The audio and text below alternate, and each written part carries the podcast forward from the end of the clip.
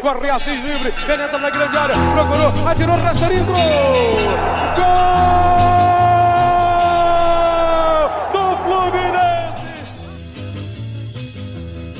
Bom dia, boa tarde, boa noite, torcedor tricolor. Eu me chamo Hugo Carvalho, estou gravando diretamente do Estúdios Online Carlos Castilho. Nessa sexta, eu botei sextou aqui, cara. Sextou, em vez de botar sexta, eu botei sextou. Não. Dá pra ver que sextou. Você já começou o Sextou. programa rindo, né? O programa vai ser É, ótimo. pois é. Vocês me quebram aqui antes da gravação até. Sextou, dia 16 de julho. De cara, já peço para os nossos ouvintes para seguir a gente nas redes sociais no barra ou arroba é proibido remar. E vamos à apresentação da nossa bancada para esse pré-jogo. Já, já, já ouviram as vozes dos meus camaradas. Vamos começar por ele, Dian, o homem dos divaneios. Boa noite. Boa noite, Hugo. Boa noite, Edu. Boa noite. É, porque não tem, tem, não tem- hoje não tem terceiro membro, né? Então eu, a pedra é essa. Também aqui com a gente, fechando a nossa escalação hoje, Eduardo Bulhões, a voz da experiência. Boa noite, Edu. Boa noite, amigos. Boa noite, ouvintes. Mais um pré-jogo aí nessa excelente fase do nosso Fluminense, com time A, B, C, D. E vamos aí para mais uma vitória com um time alternativo, reserva e misturado aí do Roger para amanhã. Esse barulhinho que vocês estão ouvindo é o Edu, é, como é que fala? Aquecendo as mãos. Esfregando as mãos, esfregando as mãos. O Fluminense enfrenta o Grêmio nesse sábado, às nove da noite, horário maravilhoso, para dizer o contrário, no Ah, Maracanã. eu defendo, eu defendo 9 horas de sábado, sim. Principalmente quando tem público. Não Que aí tem, é o né? jogo Tá direto tudo- pra noitada. A gente tá todo mundo trancado em casa. Né? Nove da, nove da noite pela 12 rodada do Brasileirão. Eduardo Bulhões, manda um panorama para essa parte. Bom, lembrando que terça-feira nós temos um jogo, um jogo importantíssimo, um jogo da volta da, da Libertadores, né? Onde nada está decidido. Abrimos uma boa vantagem, mas é só. Né? Então temos que. Rapidinho, rapidinho. é, Pra quem não sabe, o Edu, é, ele costuma falar o, a- o panorama geral do jogo é, com uma cara mais de sério, mais sereno. Só que dessa vez, ele, ele tá meio que improvisando. Então, assim, ele já, ele já fica se entregando, porque você não tá, você não tá vendo. Mas eu tô enxergando ele aqui na câmera. E ele tá falando, já segurando o riso. Não, mas é sempre no improviso, né? Porque se não se preparar não tem graça, a gente não exerce a capacidade de improvisação, né? Então eu estudei bastante, como sempre, aí esse pré-jogo. Eu sei o seguinte, que o nosso adversário, contrariando toda a história do futebol brasileiro, se tiver que priorizar alguma coisa no momento, a gente tem que priorizar o brasileiro, né? não as Copas. Na verdade, a Copa, né? Sul-Americana, no caso do Grêmio porque a situação deles no brasileiro é periclitante, sem uma vitória, estão em último lugar e precisando urgentemente pontuar. Né? Jogaram agora contra a LDU no meio de semana e voltam a jogar quarta-feira de novo. E creio que vão botar força máxima no brasileiro. Na verdade, devem botar em tudo, né? porque não estão em condições e de fazer mesclas e escalar alternativos, como outros gigantes aí do futebol brasileiro no momento. Vão ter a volta de três titulares amanhã e vão vir com tudo para cima do Fluminense, que por outro lado vive um momento muito bom, está se dando ao luxo de mesclar o time e vencer, e amanhã não será diferente. É isso, meus amigos. Boa, eu gostei do periclitante. Gostei, obrigado aí por isso. E o Diante cornetou, mas tu se preparou bem, mandou bem aí no panorama. Diante, sua expectativa para essa partida? Cara, melhor impossível. É, acho que o, eu tava vendo aí no, no Zap, faltam acho que só 79 gols pro Luca bater o recorde do Messi, o maior número de gols numa mesma temporada. E acho que o jogo de amanhã vai ser importante para isso. Luca, estamos com você. Apesar da, do esporte da bola te abandonarem, nós não te abandonamos. E 79 gols que faltam para ele igualar o Messi. é. E A a, arbitragem tem que ajudar, né? Porque um pênalti claro, como cometido em cima do Luca no último jogo, ali onde a mão invisível do mercado empurrou claramente o Luca, o não deu, né? o- o Luca é aquele, foi aquele momento que o que o pessoal do os Sith usam em algum momento usam o poder aí da força para empurrar o Jar Jar Binks.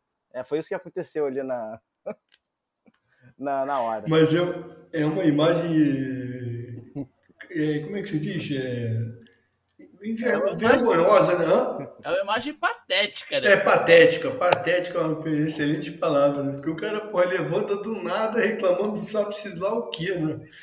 Pelo menos ele perguntou. Se, se fosse o cara paulista, ele estaria deitadinho ali no chão, só com um olhinho assim, ó. Pô, cara, mas tem VAR, né, cara? O cara vai pedir o pênalti daquele, o juiz vai analisar o VAR e falar assim, pô, tá de sacanagem. Acho que tinha algum tipo de entidade ali atrás dele, assim, que é, exerceu todas as suas habilidades, assim como o Ghost, né? Conseguia derrubar o copinho. Conseguiu ele exercer uma força sobrenatural em cima das costas do nosso jogador fez ele perder aquele gol incrível. É isso. E... Bela, bela, gostei dessa explicação. E assim, e, e além disso tudo, né, o, a gente tem um. Eu tava, como todo bom tricolor, eu acho que o único momento que a gente gosta de assistir as mídias tradicionais é quando o Fluminense vence, né? ver ali a cara de amargo do, do, dos comentaristas e tal.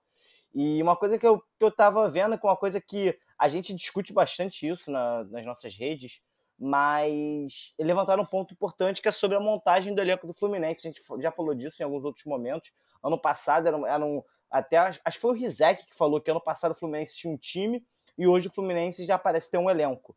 Eu não, não acho que essa frase seja tão assim, tão impactante, né? É, mas assim, é, é, legal ver que um trabalho de você manter um time, de um ter um bom resultado, conseguir manter esse time pro próximo, já, já, já te dá estrutura para você estar tá fazendo isso que o Fluminense está fazendo hoje, que é conseguir jogar o Campeonato Brasileiro com um time mesclado.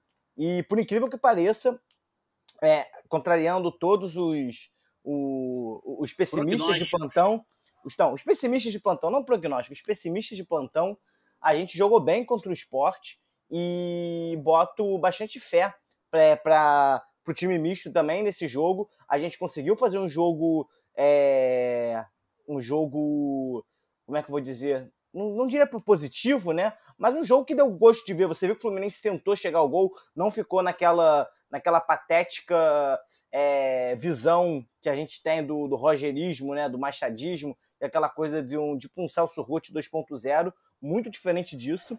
Ah, e... É, me tire desse agente aí, eu não faço parte desse agente, não. Não, a gente, eu, é, o, a gente é torcida do Fluminense, a gente é torcida do Fluminense. É, é, é, é, é o uso impessoal do, do sujeito. E, e é para mais aulas de português, contatem o Cláudio Natali. É, e, enfim, e, e o, mais, o mais legal disso tudo é que a gente vai estar pegando um Grêmio extremamente é, fazendo um brasileiro extremamente abaixo das expectativas e, curiosamente, um tec, é, é, estava com o trabalho de um técnico que a gente queria muito aqui no lugar do Roger. Então, eu gosto do, desses... É, de, de, ironias desses... do destino. Exatamente, ironias do destino com, com, um, toquinho, com um toque de requinte para lembrar que trabalho de longo prazo não se mede com variações espúrias. Quem é o técnico que você, é, a gente, né? A gente, tirando eu, queria no lugar do Roger? Não, muito, muito, muita gente falava que o Fluminense devia ter feito, devia ter trazido o Thiago Nunes em vez do Grêmio, é, em vez é, na frente do Grêmio, que o Grêmio tá, fez uma ótima escolha e tudo mais. E aí o Grêmio teve aquele 9 a 0 contra o, um time da Venezuela que, assim, o cara da Venezuela que vai para Sul-Americana, você já imagina o nível. Né? É, é, se o que vai para Libertadores já é ruim pra caramba, imagina que vai para Sul-Americana. Sei lá, o cara deve, ser, lá, deve ter sido o vice-campeão da Série B da Venezuela, provavelmente. Dian, já vou te devolver a, a palavra aí para você mandar bala na escalação. Manda a escalação aí para esse jogo contra o Grêmio. Muroel, manter o nosso Marcos Felipe ali na, na, descansando ali pro jogo de terça-feira. É, Ali na lateral direita, é, Calegari. Na zaga, Manuel e David Braz. E na lateral esquerda, manteria ali o. Eu, manteria o Danilo Barcelos em vez de do Egídio. Ali no meio-campo, já que o Martinelli volta né, no jogo contra o Cerro, Ali, na minha opinião, vai o, vai o André fazendo ali a função do Martinelli. E no lugar do Iago, eu colocaria o. Faria aquela proposta que eu dei no, na semana passada de meter o Casares e o, e o Ganso. É, na verdade, Ganso Casares, né? Na ponta direita, iria de Luiz Henrique para fazer ali a função do Caio Paulista, que ele tem entrado bem. Eu acho que com o corpo dele a gente tem esse, esse perfil mais físico ali na ponta direita. Na ponta esquerda, colocaria o Kaique. E no ataque, eu colocaria o Mister Olímpia, o homem, o jogador de futebol mais forte do, do, futebol brasileiro. Aquele que eu mais quero assistir no Fluminense Galo, só para ver cinco minutinhos dele com o Hulk. Bombadilha, o cara dos, cinco, dos 50 quilos do supino. Boa, boa. Edu, contemplou? Obviamente não, porque eu falei do Bombadilha. Não, não contemplou, não. É, entrou um Bombadilha contra o Fluminense lá, né? No jogo contra o Cerro. Não sei se é parente do nosso, porque o nosso é argentino e paraguaio. Mas entrou um Bombadilha lá no segundo tempo. É verdade. É. É, o meu time é o seguinte: Muriel, Calegari, Matheus Ferraz, David Braz e Danilo Barcelos. Martinelli, André e Ganso. É, Biel, Abel e Luiz Henrique. Porque cada um jogou meio tempo, né? Biel e, e Luiz Henrique. Dá para jogarem de novo e são novos, dá para jogar terça-feira de novo. É, Abel jogando para ganhar ritmo e creio que o Fred deve jogar uns minutinhos aí para se preparar para terça-feira. Acho que a gente está bem servido dessa forma. Dá uma chance aí para o Matheus Ferraz mostrar a sua habilidade antes de encerrar, encerrar a carreira, que deve estar próximo. E é isso. Vamos para mais uma vitória e preparar o espírito aí para terça-feira. Então já, já manda a bala, já emenda aí nos palpites, Edu. Eu só queria trazer aqui a provável escalação, só para a gente fazer uma comparação. Beleza. Aqui, eu tô olhando aqui no GE. É, Muriel, Calegari, Manuel, Lucas Claro e Egídio, Wellington, Martinelli, Ganso, Luiz Henrique, Gabriel Teixeiras, ou Casares, aqui entre parênteses, e Abel Hernandes. É, eu rezo, pelo amor de Deus, que o Wellington, sei lá, no máximo vá ali para trabalhar com a psicóloga, porque pelo visto o trabalho psicológico do Fluminense tem, tem, tem ajudado, ajudou o Luca, a gente transformou o Caio Paulista no maior jogador do, do, da temporada de 2021 até aqui. E. Então, assim, Wellington, por favor, cara, não, não precisa jogar, não, sabe? Assim, a vontade tu mostra nos treinos, não precisa mostrar nada em campo, não. E, e me espantou essa opção de talvez fazer o mesclar e botar o Martinelli. Ele é o jogador da gente que, quando, quando precisa revezar, né, é o que mais sai. Então, a gente tem momentos em que o Iago continua jogando, principalmente naquelas sequências doidas que a gente estava fazendo, e o Martinelli entrava depois, é, saía de vez em quando. Então eu acho que não faz muito sentido manter o Martinelli nessa partida, mas enfim. É... E de resto, o Luiz Henrique como titular e Gabriel Teixeiras e Casares ali como dúvida e o Abel Hernandes como, como titular no lugar do, do meu boba. Na verdade, esse time aí provável é quase o meu, né? Então, assim, é. estamos bem, bem antenados aí com a comissão técnica aí do Fluminense. Tu tá, tu tá, tu fala a verdade, Edu. Tu mandou um zap pro Roger aí antes da gravação, não mandou não? Não, a gente sempre troca aí figurinhas antes de jogo, sempre troca uma ideia para ver se a gente aprende um pouco, eu dou umas ideias, ele retruca, mas a gente consegue, consegue sempre chegar num denominador comum e tá sendo bom o trabalho. Então, beleza. Manda bala nos palpites aí. 3 a 0 Fluminense. Gol de Danilo Barcelos, um gol de Abel Hernandes e um gol de Casares. Dian. Vou meter o 3 a 1 3 a 1 é... Um do Abel, um do Boba e um do. E um do, do Ganso. Um do Ganso segundo tempo. Eu vou meter o meu placar tradicional, 1 a 0 gol de Abel Hernandes. O, Cação ficou feliz, hein, cara? Mais um pré-jogo com gol do adversário aqui nesse programa. Tava fazendo. É, meio dedicatória. Meio dedicatória. E agora vamos perguntar pro nosso amigo o que, que ele acha. Que amigo, cara? É o, o convidado. O, Ah, sim, um convidado imaginário, o Gasparzinho. o, o cara que atrapalhou o Luca. É isso, o zagueiro que atrapalhou o Lucas tá aqui Ó, gravando com a Vocês, vocês não pedem por esperar, mas o nosso incrível convidado de hoje, estamos aqui com o responsável por ter feito o pênalti no Luca.